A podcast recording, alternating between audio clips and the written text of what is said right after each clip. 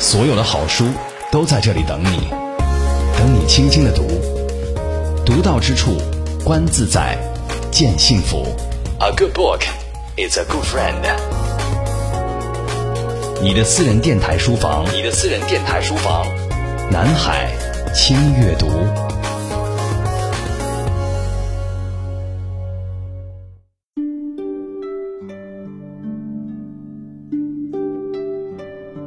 如果用一种植物来形容中国人，你会想到什么呢？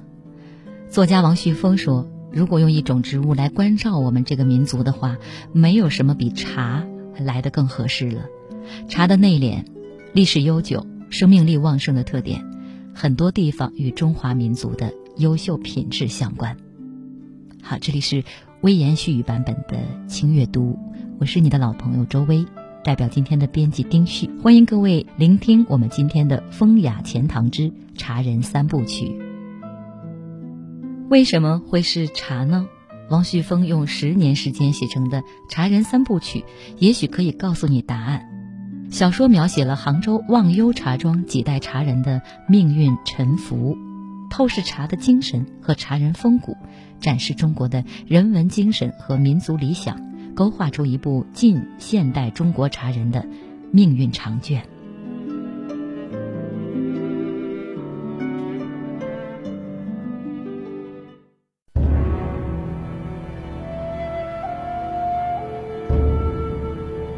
二十世纪的绿茶之都，风云变幻。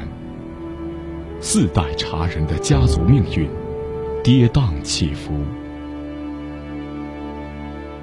在忧患沉重的苦难岁月里，他们坚忍负重，流血牺牲；在风雨飘摇的烽火乱世，他们向着自由和光明挣扎前行。请阅读之《风雅钱塘》，重温茅盾文学奖获奖作品《茶人三部曲》，听王旭峰讲述杭州与茶人的不了深情。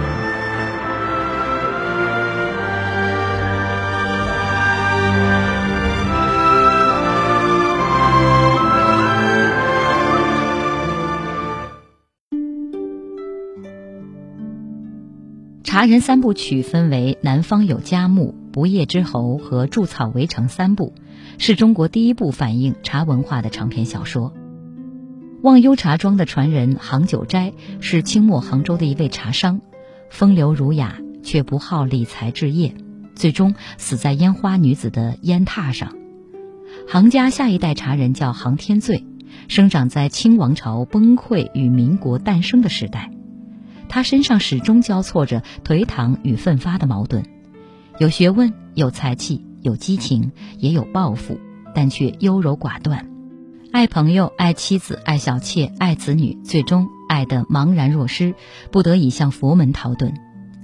杭天醉所生的三子二女，经历的是一个更加广阔的时代，他们以各种身份和不同的方式，参与了华茶兴衰起落的全过程。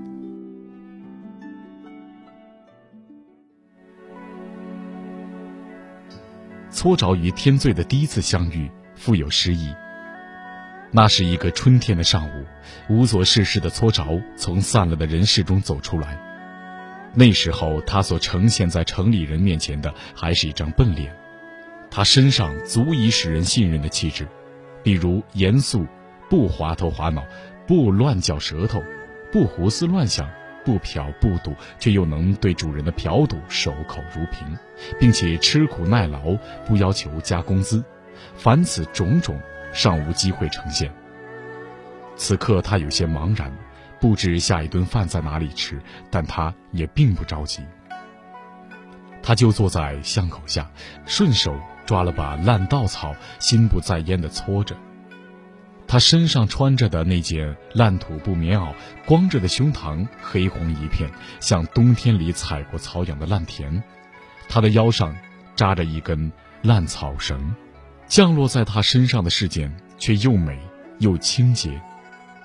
一只风筝挂在他靠着的又高又大的白杨树下了。一个少爷，搓着凭直觉就能感觉到这是一个小少爷。在深深窄窄的巷子里倒走着，拉扯着线，但风筝却不动了。这件事情很简单，一个流浪汉与一个少年对峙了一会儿，流浪汉就放下手里的烂稻草，就上了树。风筝是蝴蝶状的，搓着手一撩，蝴蝶飞了。但是流浪汉和少爷却没有再分开。少爷拉扯着风筝，风筝一会儿就往下栽，搓着就弯腰去帮他捡起来，两只手托起举在头上。搓着抬起头，便看到两边又灰又高的烽火墙，夹出的一系长条城里的蓝天。他再一低头，又看到了前面拉扯着白杨线倒着走的小小身影，浅色的衣裤，套着绛色的小背心。这不知从什么地方来的陌生的异样的孩子，使搓着愣了一愣，一句话不知道怎样就出了口：“少爷，我跟你。”少爷很高兴，因为蝴蝶飞起来了。少爷雀跃着，说：“你跟我好了，我反正大起来就是当老板的。我们家里的人都跟我说过了，我一生出来就是要当老板的，我要吃一辈子茶叶饭的。”搓着就跑上去了，两只手盖着少爷的细手清白的小手，手指之间是松松紧紧的线儿风筝越飞越高了。少爷单薄的肩膀便也激动地颤抖起来，有些贫血的小脸已涌上了红潮，额上渗出了薄亮亮的汗水。少爷的耳根在春天的阳光下，薄薄的、红红的、几乎透明的，搓着想起了他翁家山老家的小兔子。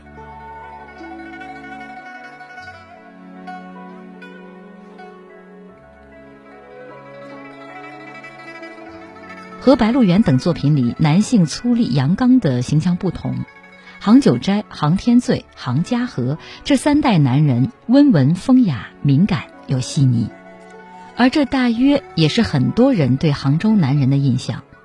杭家的几代男人都有一种特殊的气质，在抱负和理想之外是懦弱、被羁绊、郁郁不得志的人生状态。茶是一种不张扬的植物，充满了阴柔之美。他内敛、俊勇、美而含蓄，茶的性格在茶人世家杭家的男人们身上传承着。从杭九斋、杭天醉到杭家和，杭家这三代人对精神世界的追求和内省型的个性是不变的。这些遗传因子在杭九斋身上极端的表现为自我放纵，在杭天醉身上表现为乐生，在杭家和身上表现为出世忘忧。相对的，航天醉的好友赵继克，航天醉的儿子杭家平表现出来的则是全然不同的精神气质。他们敢想敢为，风风火火，追求理想，充满了侠客式的气质。嗯，因为我我是学历史的啊，我想可能是会把这种性格作为历史长河里面的一种积淀。实际上，浙江这个地方呢，因为它靠海。另外，它还有很多的江，它有八条大江啊，它那个交通很很发达，就是嗯向外走的，向世界走的那种那种步伐很远。大家也知道，温州人也是浙江人嘛，那么杭州人当然也是。所以呢，一方面呢，他们也留恋那个岸上的生活，嗯，因为你在江上走，你还是能够看得到岸的啊。但是另外一方面，他又他们又渴望远方。因为你在江上江面上走，你可以看得很远；你要是在大海里，你就看得很远。这个跟山里人的性格不一样。那么我们浙江也很多山，但是总是有水、有河流把山里的人带出去，所以在他们性格当中是有我们说上善若水啊，他们确实有水的性格。但是呢，嗯，水不等于柔软，不等于柔弱啊。其实，呃。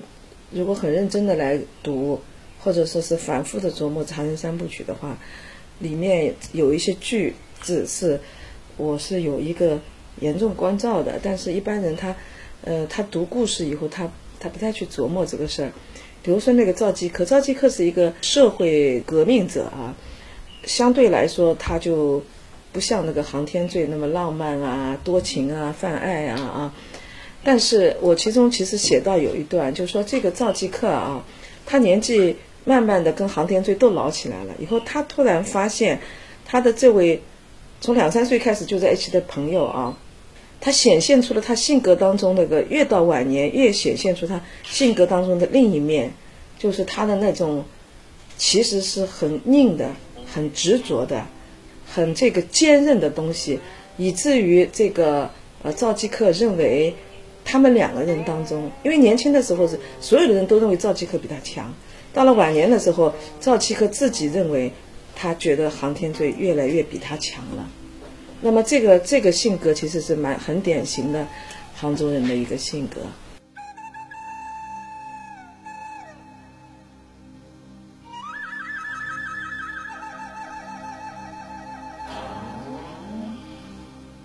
西湖青鹿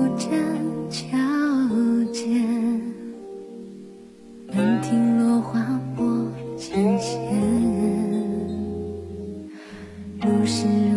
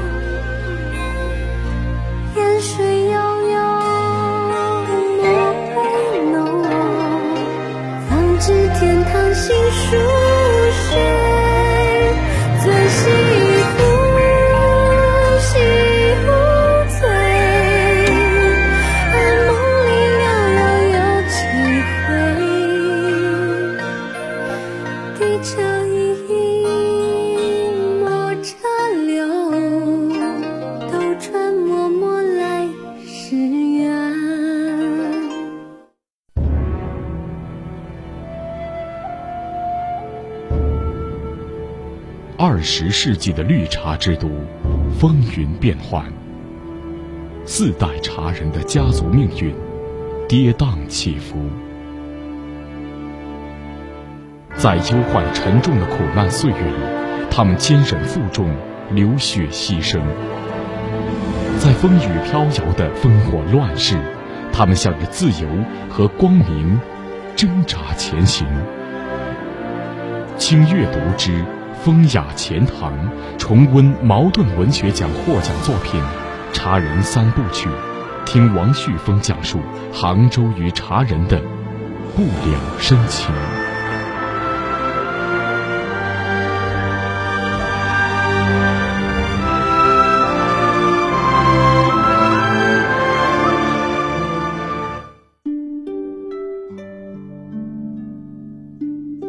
杭家的每一代人。都有留下的人和出走的人，杭家和与杭家平兄弟俩就是这样一对对称的人物。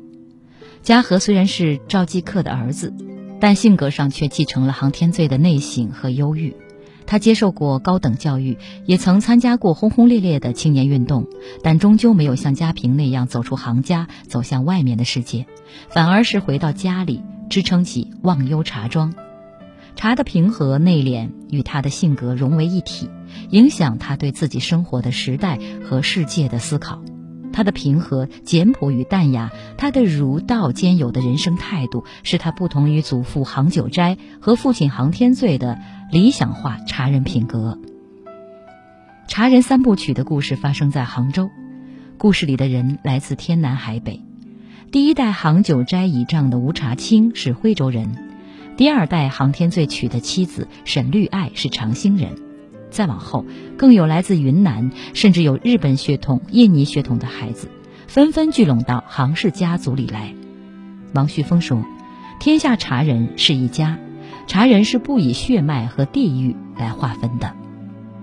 实际上是我是想传递这样一种文化的理念啊。”呃，因为我就接触了很多很多的茶人，他也有国际的茶人嘛，我就发现啊，呃，有一种亲亲缘关系，就是茶人，他实际上他不是以血缘、地域作为他的族群的关系的，他是以是不是茶人作为族群的关系的。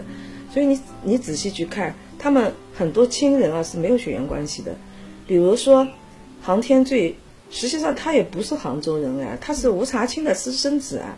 杭天醉当然他有小老婆，他生的有孩子啊，但是他也有方西林，就杭家和和方西林跟呃别人生的孩子到他们家里来了，一开始叫方月，后来叫杭方月，他是完全没有杭家的血缘关系的，呃，甚至于还有那个吴生他们家的后代，他都完全是坏人，还有就是日本的那个后裔，航汉他们就是日本人的后代，你看就是这样。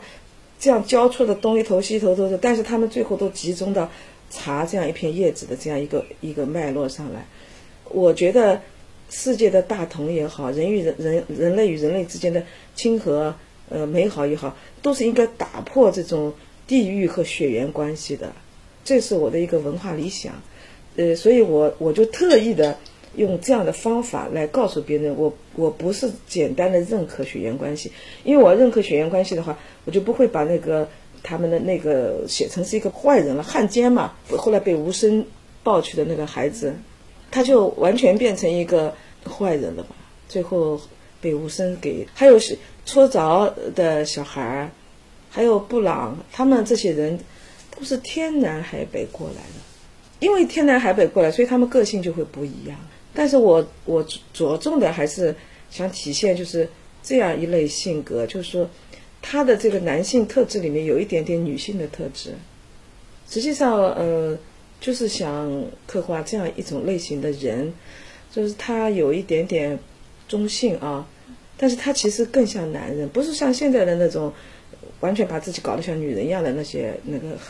韩国不是这个意思，就是他那个男性特质里面始终有一点浪漫，有一点抑郁，有一点那个多情，呃，就是非常的文雅。哪怕他书读的很少，他也非常文雅，因为他这个这个特质真的跟那种北方的人很不一样，就和那种黑龙江的呀、什么山东的呀，真的是不一样。可能也是这块土地上，嗯，熏陶出来了吧。可能所有的女孩子都喜欢这样的男人。就是实际上，你们就看，就瞿秋白就是这种类型的。你看他是共产主义者，牺牲的时候多勇敢，唱着国际歌，说此地甚好。所以这个杨之华一辈子都爱着他嘛。实际上也是传统的中国儒家文化的那个士大夫文化，无非就他到了革命年代了，啊，是这样一种这样一种气质，哎。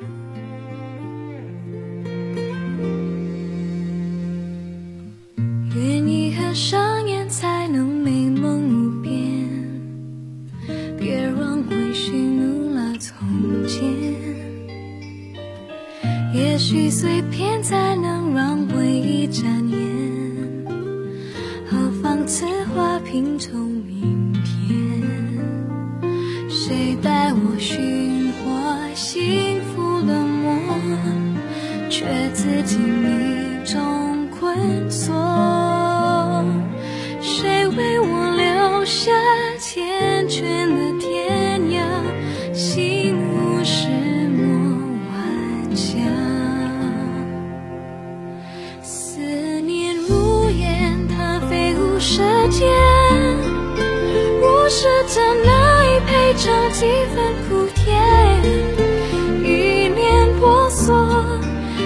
见你推磨，追随到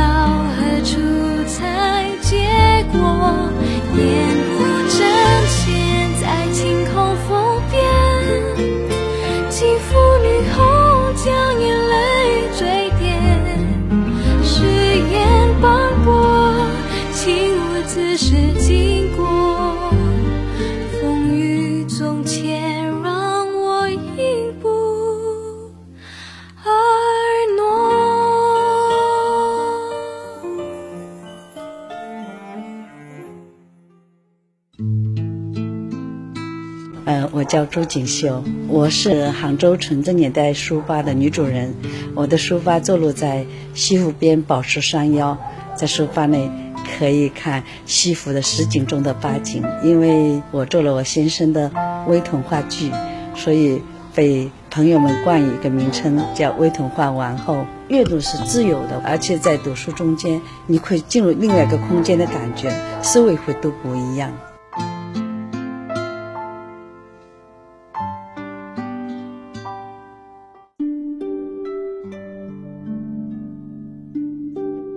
很多读者认识的王旭峰，是写作《茶人三部曲》的王旭峰。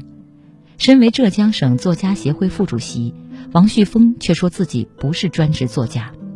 现在的他是中国国际茶文化研究会理事，浙江农林大学茶文化学院茶文化学科带头人。不过，无论哪一种身份，和茶和杭州都有着密不可分的联系。王旭峰生于浙江平湖。小时候随父母来到杭州，在西子湖畔长大。一九八二年毕业于杭州大学历史系。一九九零年代初，王旭峰来到中国茶叶博物馆工作，开始有了写作《茶人三部曲》的想法。也正是这个时候，茶在他的生命中变得越来越重要，改变了他的生活。我参与了中国茶叶博物馆的筹建，那是九零年吧。去了以后，就在资料室工作。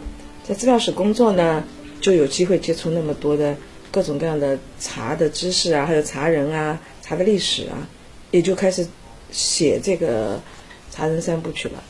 正式开始写应该是从九零年开始想写，然后立提纲，开始准备。一开始呢，也确实没有想过要写十年，因为我写了整整十年嘛，也没有想过要写一百三十多万字。嗯，但是这种嗯，在他这个叙述法应该说是历史的叙述法，这个历史的也很大，这口子开得很大。一开了以后呢，写了二十几万字呢，还在清民国，就是还在民国初年啊，就是清末，一下子发现是一个很大的格局的东西，呃，干脆重新再呃设计，呃，就把第一部《南方有佳木》的就作为那个清末明初这样这样一个历史阶段。把第二部《不夜之侯》呢是作为一个抗战争的阶段，《筑草围城》呢把它作为一个文革的这么一个阶段，因为这这三个呃阶段很经典，百年的历史当中很经典，也是说正好在那儿工作也方便，有资料啊关系啊就比较方便。第一部书写完，零五年写完的啊，写完我就调到呃调去当专业作家了，反正就在文联啊、作协啊去工作了啊。就以为自己呢茶文化这一块就结束了，因为一个作家他他不可能永远陷在一个一一个类别里面啊。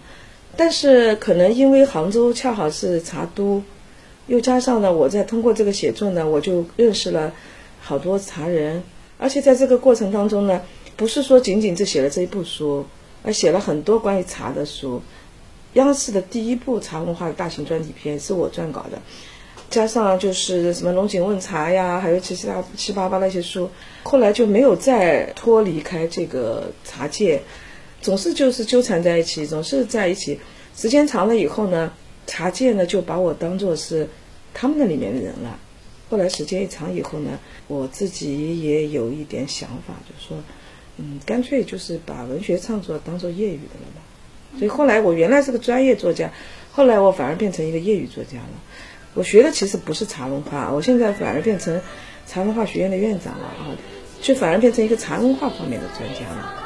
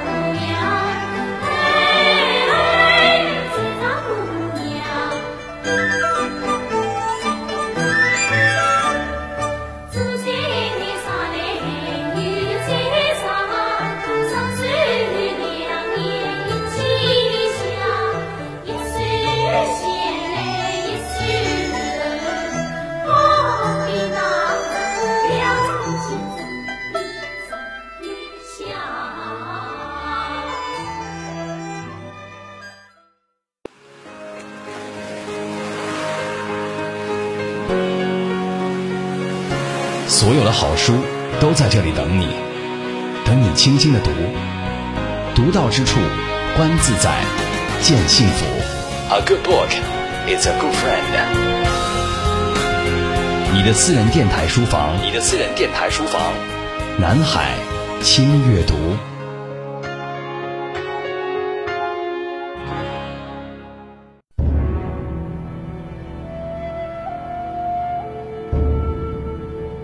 二十世纪的绿茶之都，风云变幻。四代茶人的家族命运，跌宕起伏。在忧患沉重的苦难岁月里，他们坚忍负重，流血牺牲。在风雨飘摇的烽火乱世，他们向着自由和光明挣扎前行。请阅读之。风雅钱塘，重温茅盾文学奖获奖作品《茶人三部曲》，听王旭峰讲述杭州与茶人的不了深情。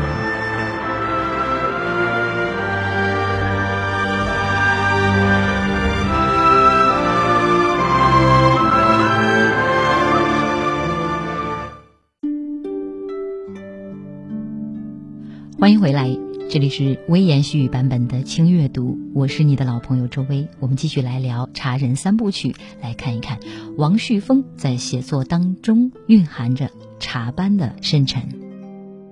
茶是玉绿的、温和的、平静的、优雅而乐生的；罂粟花是多彩的、热烈的、奔放的、迷乱而破坏的。茶往西方去的同时，鸦片向东方迅跑而来。茶人三部曲的故事从1863年太平天国撤出杭州城写起，一直写到1998年由全世界茶人捐资修建的杭州国际和平馆揭幕为止，细细描绘出波澜壮阔的近现代历史洪流中中国茶人挣扎浮沉的历史长卷。从拜天地的厅堂至洞房，要经过露天的一个天井花园。被七大姑八大姨拨得头晕目眩的新郎杭九斋，正晕头晕脑的用大红绸缎带子牵着比他大了三岁的新娘子莲藕初往洞房里走。说时迟，那时快，从天上掉下来一个人，狠狠擦过院中那株大玉兰花树，然后一个跟头便闷闷的砸在了新娘子身上。新娘子一声“哎呀”，便踉跄倒地。时运就这样措手不及，把新娘子林有初推到了人前亮相。林有初一个翻身爬起，一把揭掉盖在头上的红头巾，又把那人一下子托起，旁边那些人才嗡声四起。长毛，长毛，从墙那边翻过来的。此时大门口清兵已冲将进来了。杭九斋凑过来一看，面孔煞白，抬头第一次瞪着新娘子：“怎么办呢？”从此以后，一生他都问媳妇儿怎么办了。小地主的女儿林有初，毕竟是在乡间的风吹日晒中受过锻炼的，二话不说，拖起那人就往洞房里走，七手八脚拖进洞房床前，新娘子大红袍子三两下脱了就披在他身上。头上一块头巾盖住，一把将他按在床沿那人坐不住，摇摇晃晃要倒，新娘子腾的跳上床，拉过一叠被子就顶住他腰。那人又往前倒，新娘子手指新郎：“你过来。”新郎手足无措：“啊，你你说我呢？”话音未落，已被一把拖住拉到床沿了，与那人并肩坐下。那人立即扎进新郎的怀中。新郎连忙一把搂住，看上去两人便像了一对迫不及待的鸳鸯。众人这才惊醒过来，企图七嘴八舌，不知有谁尖叫了一声：“要杀头的！”新娘子面孔惨白，涂脂抹粉也没用，声色剧烈，喝道：“谁敢说出去一个字，大家都杀头！”立刻把那尖叫者问了回去。就在这个时候，清兵进了院子。大家都吓傻了，也没人上去照应。那头在院中喊：“人呢？这家说话的主人呢？”还是宾相中杭九斋的朋友郎中赵启黄胆大，出了洞房，坐了揖，开口便说：“人倒是有，都在洞房里呢。长官，您看要不要点一点啊？”头在那门口晃了晃，竟然没进门，只在外面说：“冲了二位新人的喜事，失礼了。哎，在下也是奉了上司的命，抓那长毛贼头。刚才分明见他往这里奔来的，会不会是往后面河里去了？”林偶初躲在人堆里说。那人听了，果然就信，说了一声：“对不住啊！”便带着那队士兵退出了院子。新郎官杭九斋。原来听说新媳妇儿大他三岁，他是有些不满的。父亲告诉他：“女大三抱金砖。”他还内心反抗：“什么金砖银砖，我才不要砖！”这才刚入了洞房，他就知道金砖的重要性了。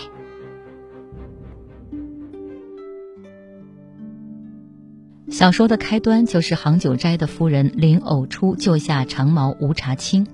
初读小说的读者就不得不佩服这新娘子的胆识，和杭家男人的忧郁、浪漫与懦弱形成鲜明对比的是，嫁到杭家的女人们，在杭九斋、杭天醉和杭家和的性格中都有相当温柔的一面。他们对朋友、对妻女、对生活都充满了北方男子所缺乏的细腻和感悟，这是南方男人所特有的气质。而这三代男人的妻子们。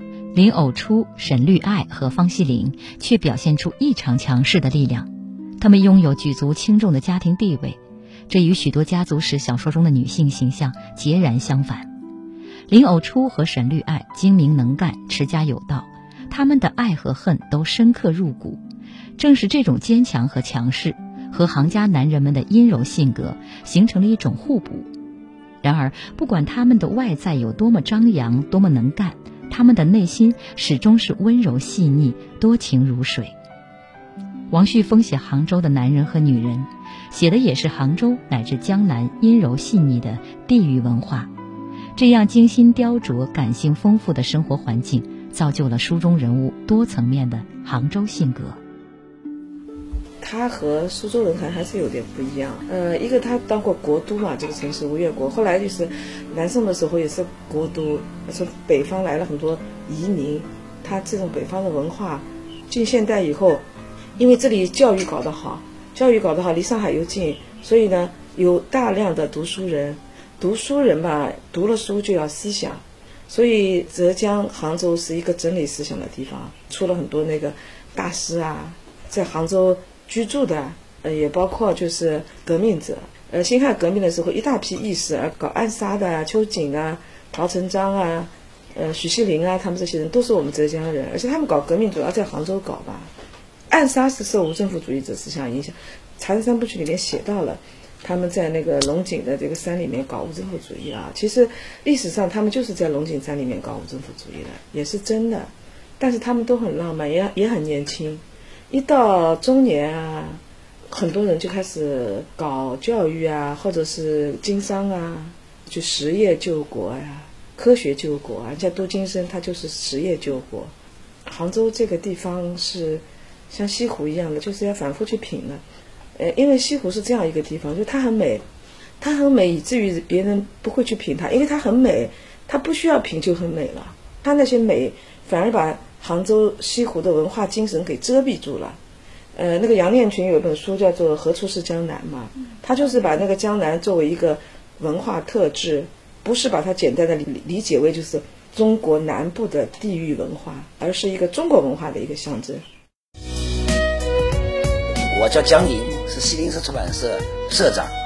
那我觉得在我们这个时代，阅读是人离不开的，阅读是智慧。阅读使你聪明，阅读使你具备强大的实力，所以我们大家都加入这个轻阅读的行列。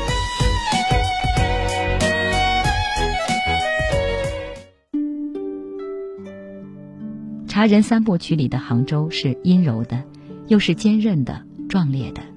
在小说的第三部《筑草围城》中，杭家河对萝莉说：“一定要活下去。”当一个人活不下去的时候，想一想山里面的茶，一点点的水，一点点的土，可是他们还是活了下来。一个人要像茶人一样的活。杭州的气节和杭州人的风骨也在其中，落地生根再艰难都要挣扎着生长。围绕着忘忧茶庄的几代人，杭家和守护家族，杭家坪激进革命，杭汉成为了茶科学家。茶人在茶中获得最后的归宿，华茶在一代代中国茶人的坚持之下，进入了全新的时代。杭家和忘忧茶庄自然是虚构的，不过穿插其间的林学家吴觉民、实业家都锦生，是确有其人。书中的历史事件也确有其事。西湖、灵隐、虎跑、清河坊、鸡笼山。书中人家悲欢离合的舞台，也实实在在的能引发杭州人的乡愁。呃，我本身就是杭州历史的研究的学者，再加上我本人就学历史，所以这个《茶人三部曲》啊，你看上去是一部小说，其实它有两个东西是完全真实的，一个就是呃一部浙江地方史和杭州地方史，包括里面就是去。租界里的那日本的人的商店给砸了，就砸了几家商店，砸的是什么样的商店？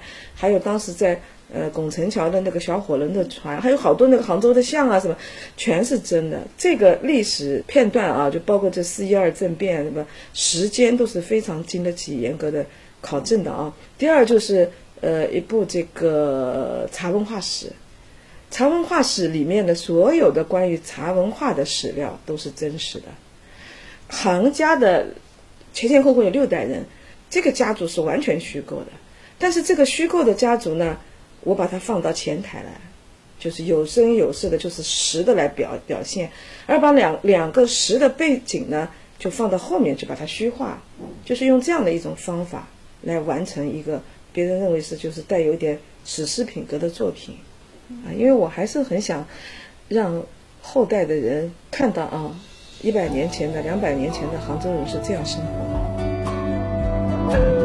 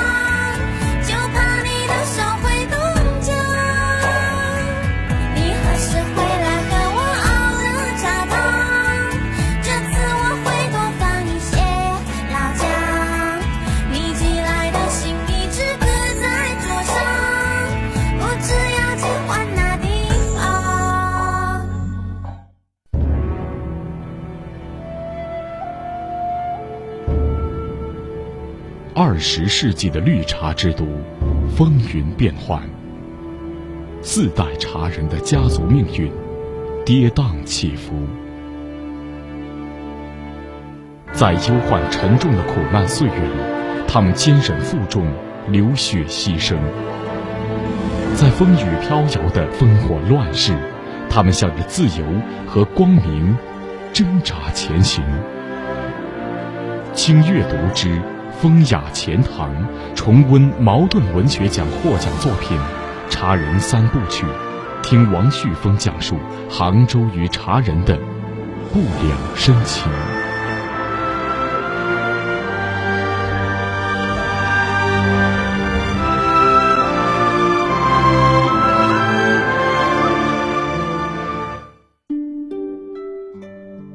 二零零零年，《茶人三部曲》的第一部《南方有佳木》和第二部《不夜之侯》获得了第五届茅盾文学奖。这个堪称中国最重要的文学奖项，对《茶人三部曲》是这么评价的：茶的青烟，血的蒸汽、心的碰撞、爱的纠缠，在作者清丽柔婉而尽力内敛的笔下交织。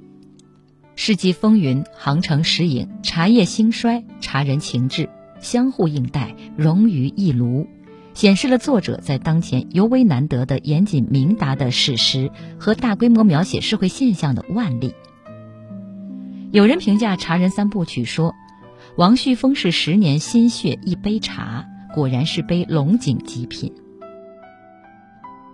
我觉得我开始选择这个题材是因为生活向我走来，因为我到茶博馆去工作了，而且我做的就是资料室的工作，这个历史的绣球啊。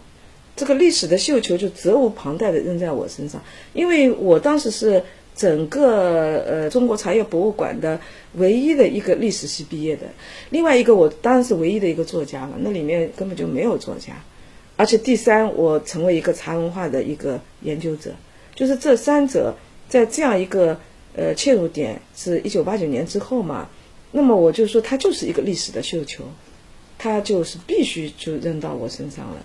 我就必须要把这个事情做起来。至于这个事情做起来以后会怎么样啊？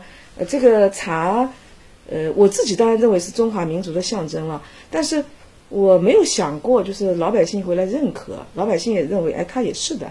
这个或者是中国的读书界啊，他认为你这个你这个观点是很重要的。确实，真的是没有想过这个事儿。其实有的作品写出来是。游刃有余的写出来的，有的作品写出来，你一看就是到后后面就是气力不足的。我写这个作品呢，一个是靠时间熬出来的。如果我很短时间写，我是嗯写不出这样一个东西。然后就画了十年，每一稿我都是改五稿，这样这么改。我那些年我根本就没有任何精力去去想这个作品写出来会怎么样啊，或者我找什么人评论评论啊，或者什么什么，就是任何的这种嗯功夫都不能去花。你必须心无旁骛，因为你只有这么点力气，你只要把自己分分解一下，力气分解掉以后，你就没有力气花在这个上面，差一点点力气，不把那个力气花进去，这个作品就到不了位。只要这个作品到不了位啊，它就完全在茫茫人海当中。各位轻阅读的听众朋友，大家好，我是杭州张明月图书馆的副馆长张博。嗯，阅读是一种态度，一种轻松的态度，不断的去获取呃书本中的价值。阅读的快乐跟别的一切都与众不同，它很纯粹，呃，很安静。慢慢的，我会了解更多的呃那些人文价值，它让我知道快乐其实有很多种。它会让我沉浸在里面，啊，我很享受这种阅读的快乐。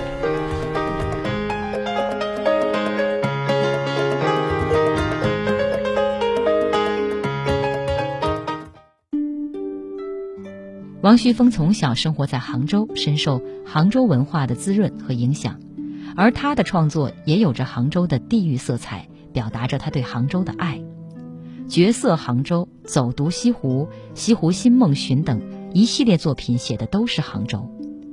王旭峰深谙杭州之美，他说：“杭州的美是需要去走读的，且行且读且发现。”我年轻的时候曾经有个梦想，就是要写一个虚构一个纸上的杭州啊，就所有东西我写的，所以我现在所有的作品，只要是小说，我所有的作品几乎写的都是杭州。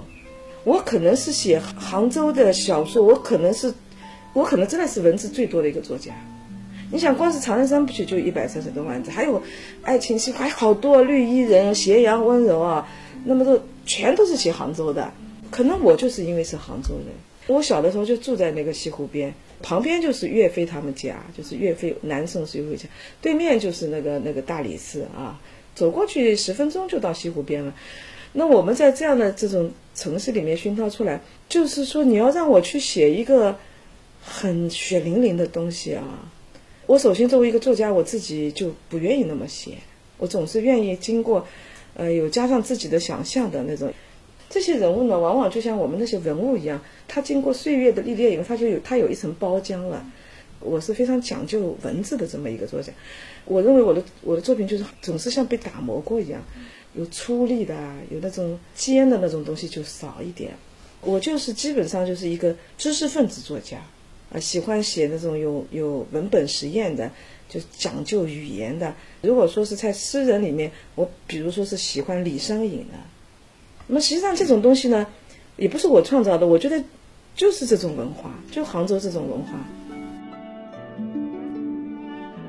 在《爱情西湖》这部长篇小说中，王旭峰以杭州西湖为背景，以历史上的西湖实景为标题。以十个系列中篇进行了新鲜的小说文本实验，穿越西湖的外在，引领读者进入西湖真正丰富而深邃的本质。呃，西湖文化或者杭州文化，它是一个代表了呃中国，代表了东方，某种意义上也是人类的文化的一个重要的呃象征。呃，尤其是中国的。呃，亚文化，呃，因为国外呃老外他们他们了解中国的时候，就从鸦片战争，后来又是两次世界大战，因此呃他们对中国的了解，这一百年当中，他们就更多的看到的是那种落后的、黑暗的、阴暗的。这改革开放这几十年来呢，我们一开始对外呃传递的文化形态啊，都是。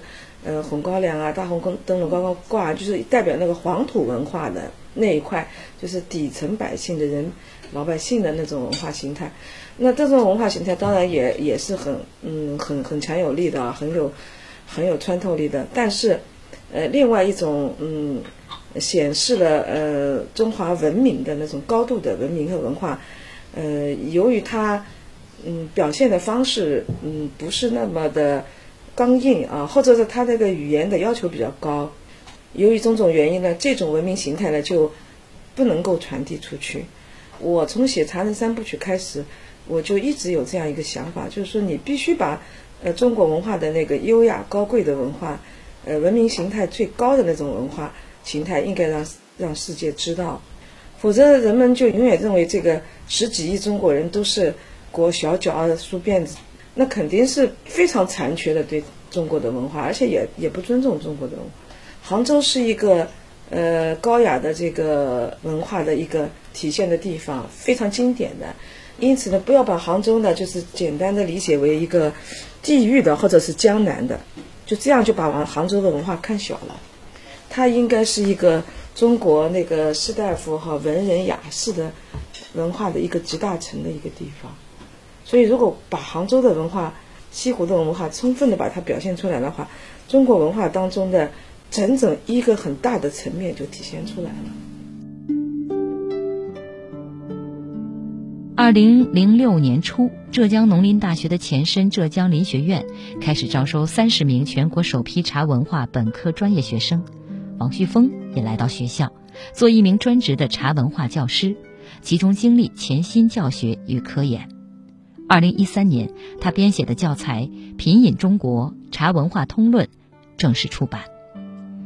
二零一三年，中央电视台拍摄纪录片《茶一片树叶的故事》，王旭峰担任这部纪录片的总撰稿。尽管王旭峰说自己不是专职作家，但是他还是在创作，创作的内容也还是和茶有关。《茶人三部曲》中，杭氏忘忧茶楼上有副对联儿。谁为图苦，其甘如鲫。这两句出自《诗经》的对联儿，用来做王旭峰和他的工作的注脚，也是恰到好处。今天清阅读风雅钱塘，我们一起重温了茅盾文学奖的获奖作品《茶人三部曲》，我们也一起听到王旭峰讲述杭州与茶人的那份不了之情。那今天的节目就是这样，代表我的责任编辑丁旭，感谢各位的收听，我们下一期清阅读再约。